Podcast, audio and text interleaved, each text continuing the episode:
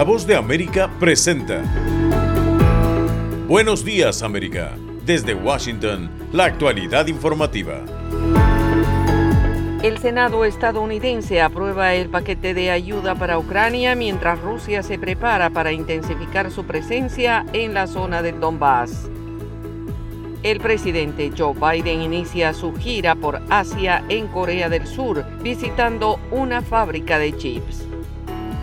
Y la primera dama de Estados Unidos, Jill Biden, visitó Ecuador y hoy se dirige a Panamá en una gira que concluirá en Costa Rica. Hoy es viernes 20 de mayo de 2022. Soy Yoconda Tapia y junto a John F. Burnett les damos la más cordial bienvenida. Aquí comienza nuestra emisión de Buenos Días, América.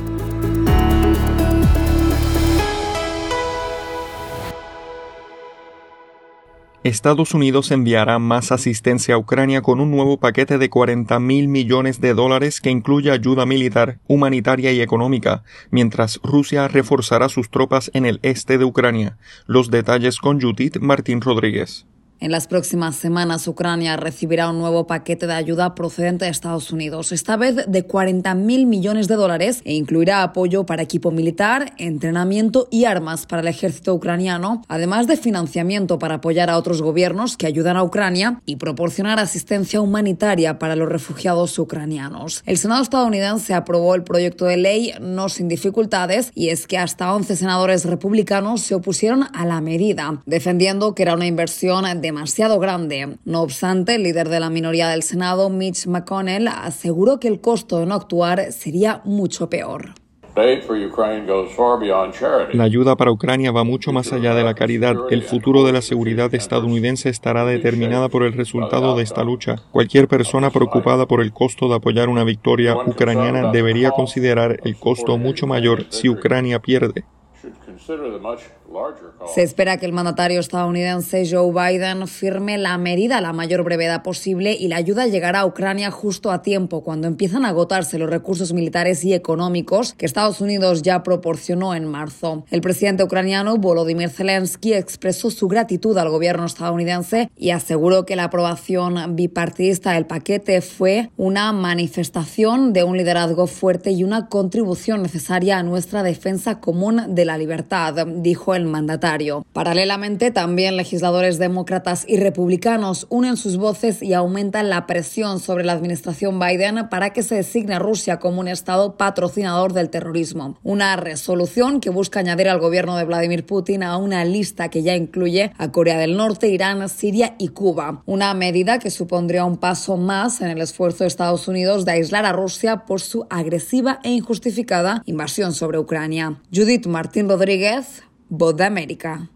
En su gira por Asia, que se inició hoy en Seúl, Corea del Sur, el presidente Joe Biden tiene varios objetivos, pero tal vez uno de los más importantes es abordar la escasez de chips de computadora que afecta a la economía mundial y su visita a una planta de estos chips de Samsung es parte de su agenda. Estas instalaciones serán el modelo para una fábrica de semiconductores que la compañía electrónica coreana planifica abrir en Texas con una inversión de 17 mil millones de dólares. El gobierno de Estados Unidos está empeñado en intensificar sus esfuerzos para aumentar el suministro de chips que ha provocado varios problemas en diferentes rubros de la actividad económica, afectando la disponibilidad de automóviles, electrodomésticos y otros bienes, provocando una mayor inflación en todo el mundo y afectando la agenda política del mandatario estadounidense. El presidente Biden enfrentará una serie de situaciones de política exterior durante esta visita de cinco días a Corea del Sur y Japón, y a bordo del Air Force One, el asesor de seguridad nacional de la Casa Blanca, Jake Sullivan, delineaba la trascendencia del viaje.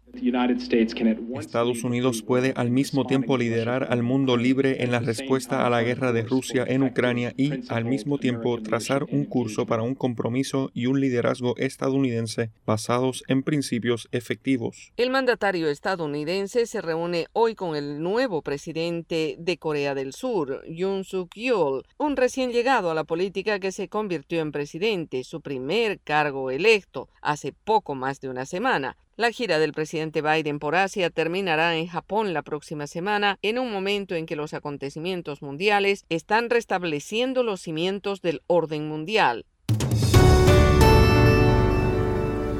Y continuando con las noticias, la Cámara de Representantes de Estados Unidos aprobó un proyecto de ley que permitiría al presidente Joe Biden emitir una declaración de emergencia energética que convierta en una práctica ilegal que las empresas aumenten excesivamente los precios de la gasolina y los combustibles domésticos. Legisladores del Partido Demócrata impulsaron el proyecto de ley y votaron el jueves y ahora debe pasar al Senado para su respectiva aprobación, lo que por ahora parece poco probable y si es aprobado pasa a la Casa Blanca para la firma del presidente Joe Biden y convertir en ley. La presidenta de la Cámara de Representantes, Nancy Pelosi, dijo que esta legislación es solo uno de los esfuerzos que saldrán desde la Cámara de Representantes.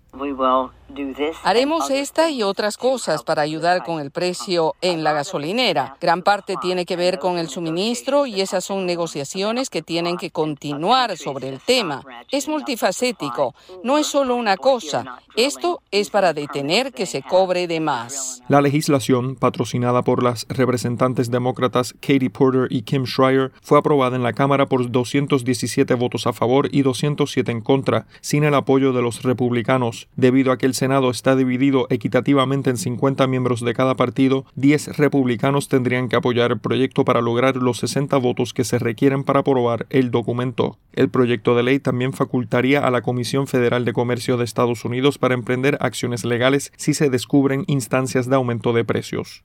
Y en otra noticia, el individuo que provocó el tiroteo en Buffalo, Nueva York, se presentará en corte en junio, luego que en la primera audiencia se determinara dar más tiempo a la Fiscalía para fundamentar el caso. Héctor Contreras tiene detalles.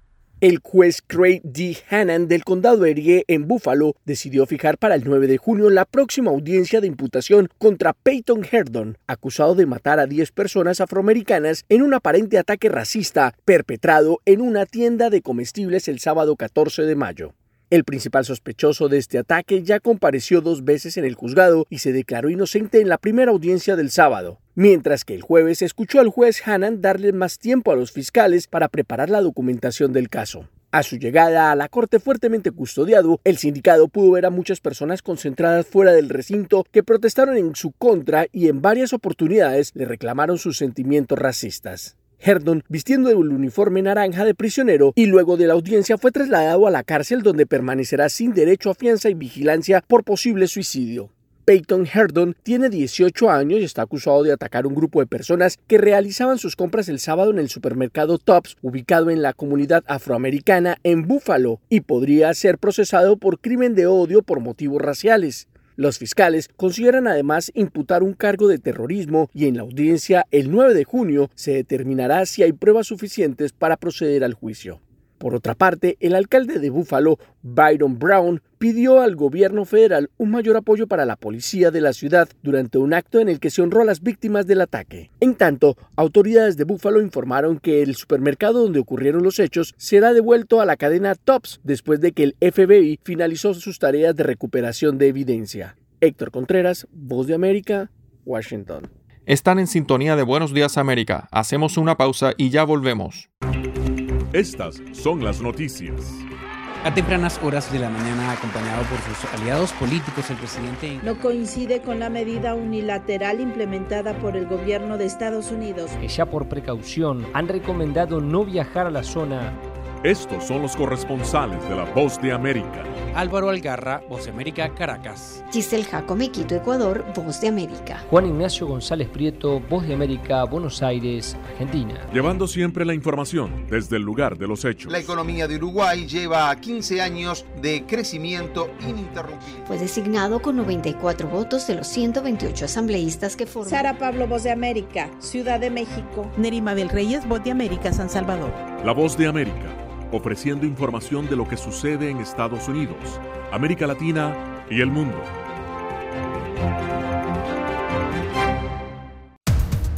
Los acontecimientos de Estados Unidos, América Latina y el mundo en 30 minutos. Con corresponsales en varios puntos del país. El Mundo al Día se emite desde nuestros estudios en Washington a través de nuestras afiliadas en la región latinoamericana, con la información balanceada de lo que sucede en Estados Unidos y el mundo. Los espero de lunes a viernes a través de La Voz de América.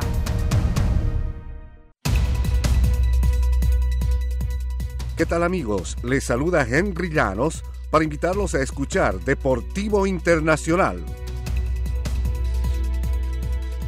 De lunes a viernes, el resultado y las noticias de los eventos deportivos internacionales en un solo lugar. Deportivo Internacional, una producción de La Voz de América. Hoy concluimos el especial de La Voz de América de Frontera a Frontera, el dilema de los migrantes, y en esta tercera entrega se destaca que ciudadanos de más de 150 países llegan cada año a la frontera de México y Estados Unidos. Algunos entran de manera irregular, mientras otros esperan a que se elimine el título 42 para pedir asilo. Sin embargo, hay otros, entre ellos haitianos, y nuestra enviada especial a la frontera, Celia Mendoza, conversó con ellos.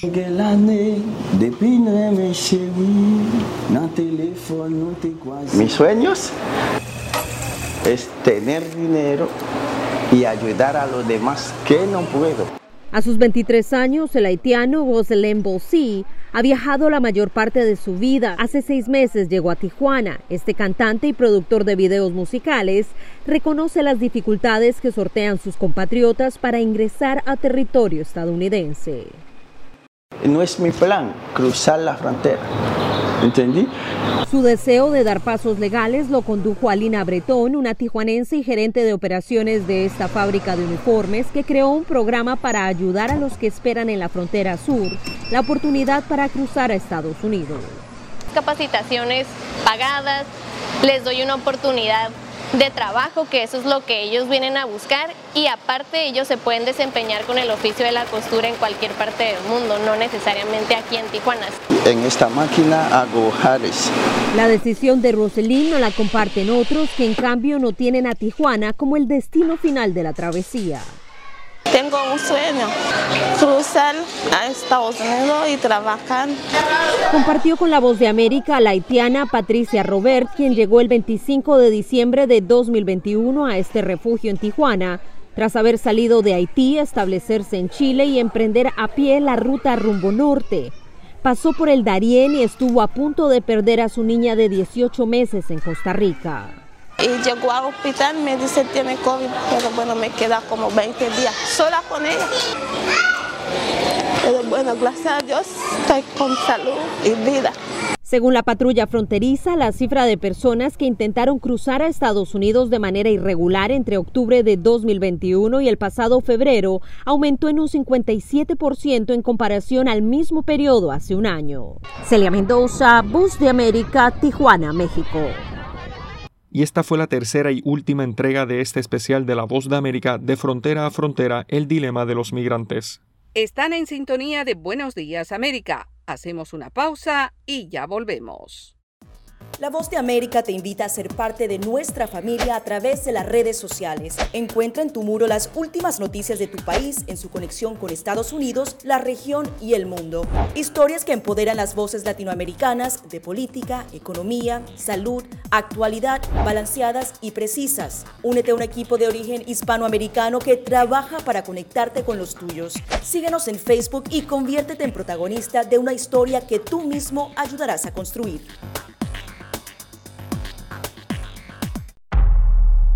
Desde la voz de América, la actualidad de la crisis en Ucrania. La guerra había comenzado. Sin duda todo esto nos afecta mucho, pero confío en la justicia de la causa ucraniana. Mientras la ofensiva militar rusa avanza sobre Ucrania, la invasión rusa a Ucrania dirigida por el presidente Vladimir Putin. Una cobertura completa y análisis a diario.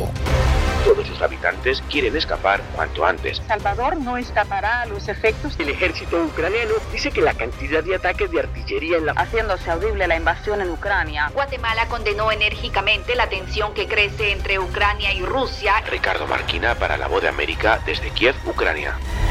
Sintonícenos y síganos en las redes sociales como Voz de América.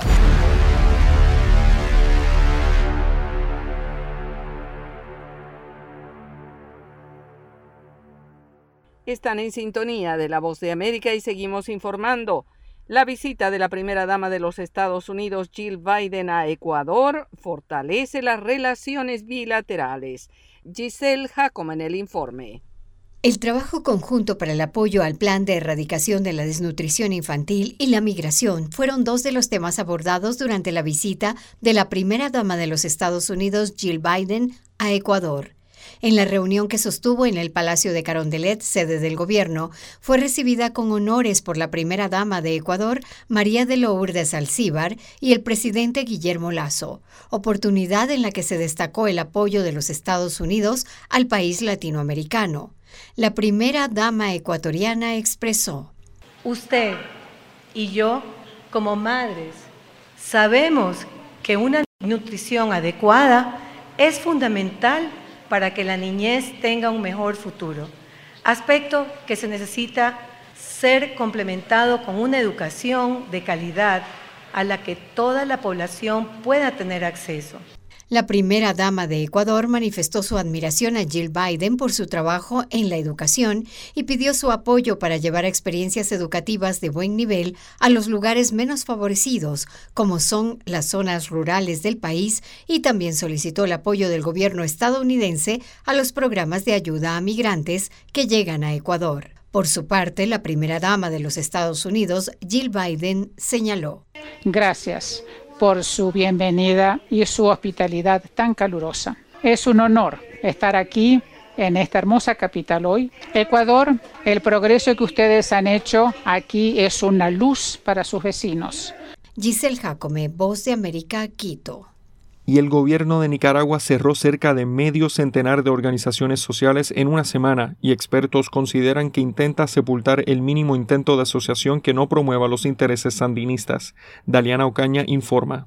La arremetida del gobierno de Nicaragua contra las organizaciones sociales no se detiene, impactando el trabajo municipal, ambiental, humanitario y social que realizan en el país. Esta semana la Asamblea Nacional de Nicaragua canceló la personería jurídica de 44 organizaciones no gubernamentales. La justificación señalada en los textos es la misma que utilizó desde el principio. Las organizaciones sociales incumplieron la ley. Durante su intervención en el plenario en la Asamblea Nacional, el diputado sandinista Filiberto Rodríguez criticó a los gobiernos neoliberales que permitieron el crecimiento de las organizaciones no gubernamentales por, según dijo, su incapacidad de hacer un mejor país. No pudieron y dejaron en manos irresponsablemente de asociaciones el país y estas asociaciones pedían reales por donde quiera y venía plata de todos lados. El Ministerio de Gobernación alega que las organizaciones violentaron la Ley 1115 o Ley General de Regulación y Control de Organizaciones sin fines de lucro, que entró en vigencia el 6 de mayo. Sin embargo, algunos expertos consideran que la nueva normativa no previene el lavado de activos, sino que sepulta cualquier intento de organización que no cuente con la venia del gobierno sandinista. Uriel Pineda, abogado especialista en derechos humanos, explicó. Se ubican como blanco porque al desmantelar la institución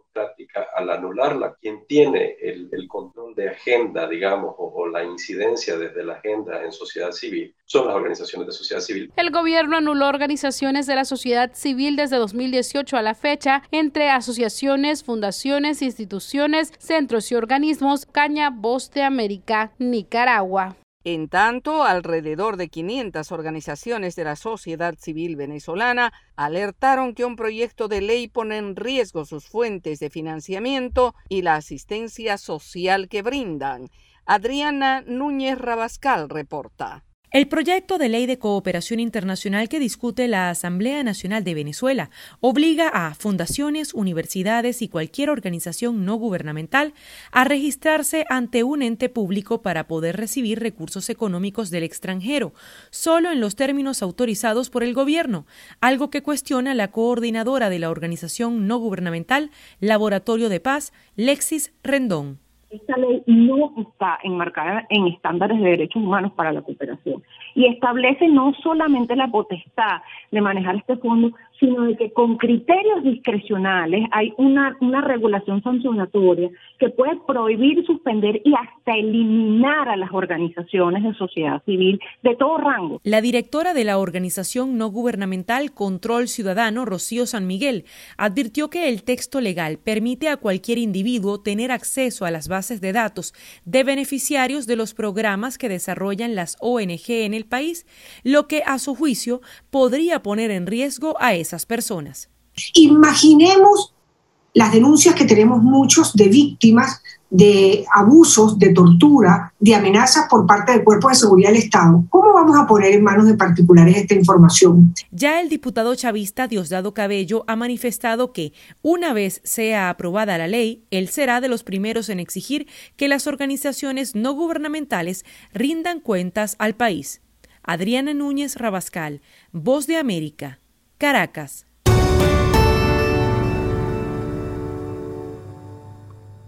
Y en El Salvador, la oposición política está a la expectativa de la reacción del gobierno luego de la publicación periodística sobre una supuesta ruptura de su pacto con las pandillas.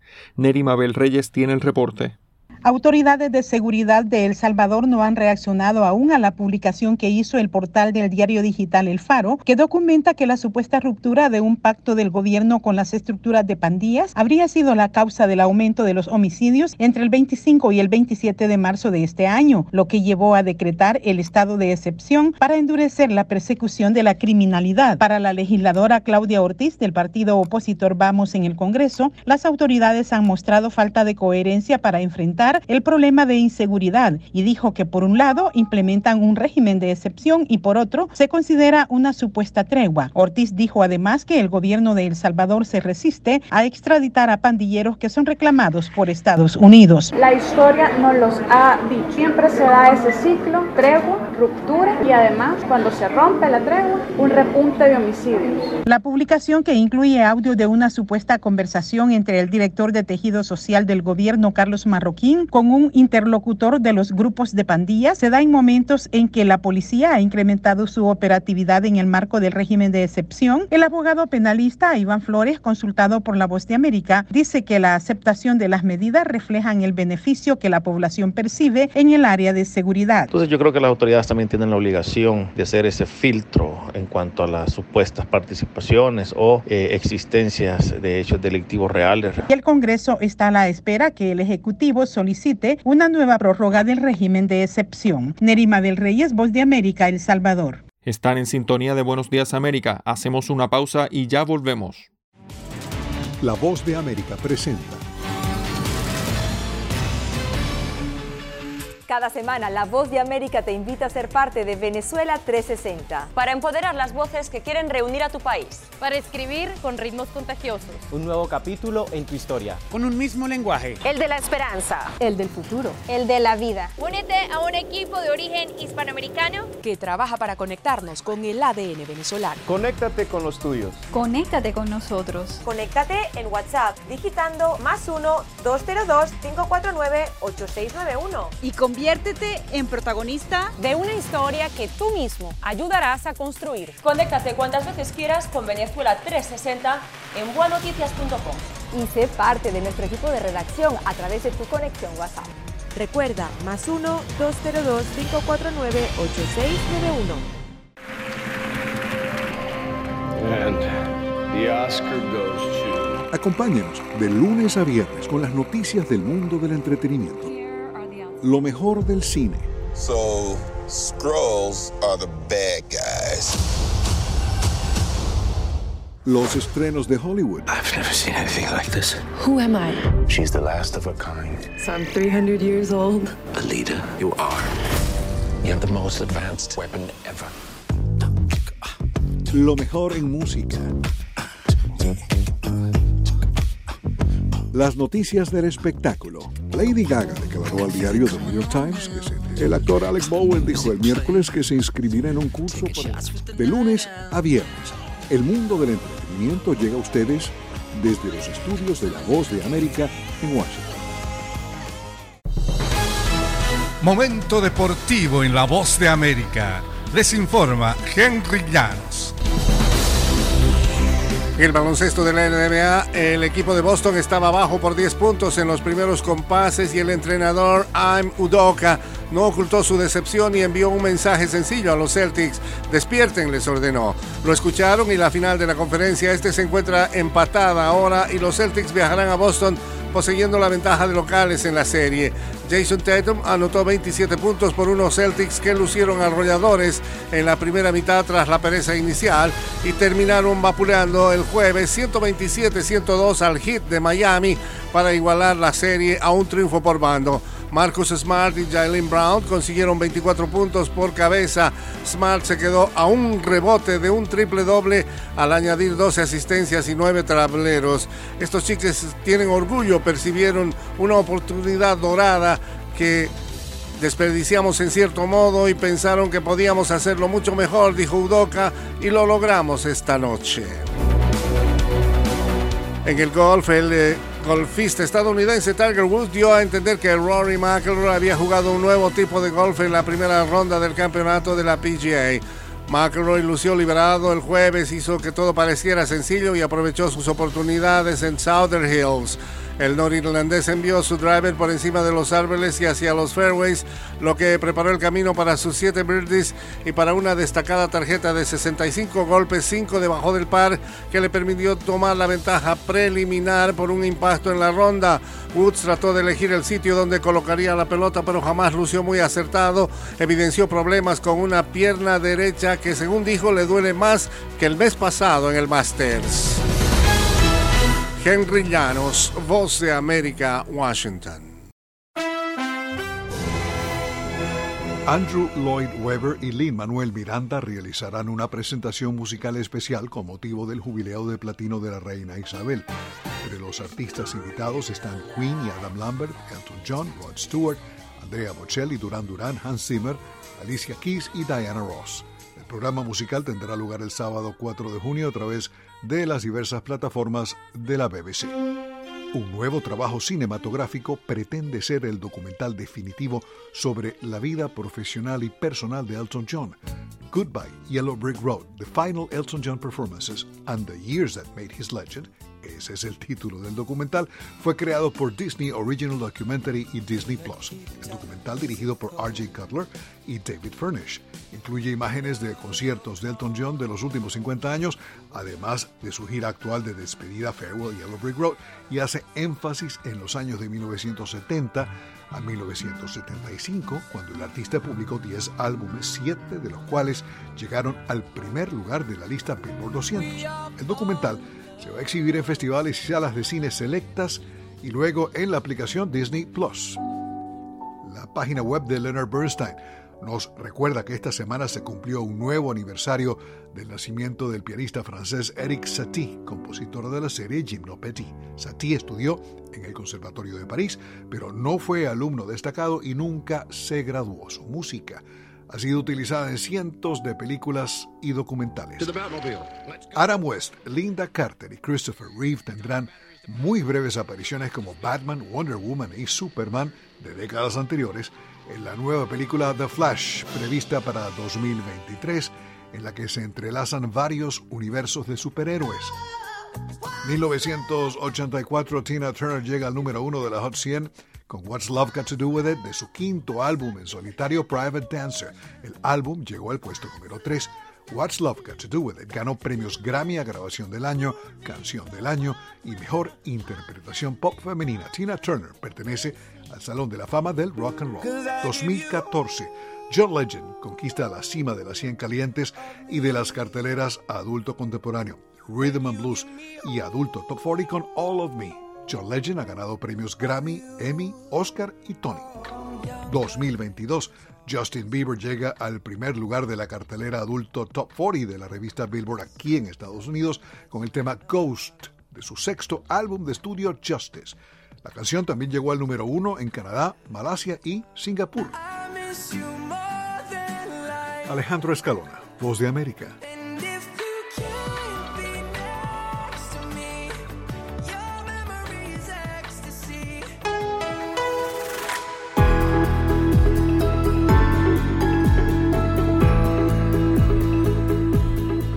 Hasta aquí Buenos días América. Soy Yoconda Tapia y les agradezco su sintonía. Me acompañó en el programa John F. Burnett y los invitamos a que nos visiten en todas nuestras plataformas sociales de La Voz de América y en nuestra página web vozdeamerica.com.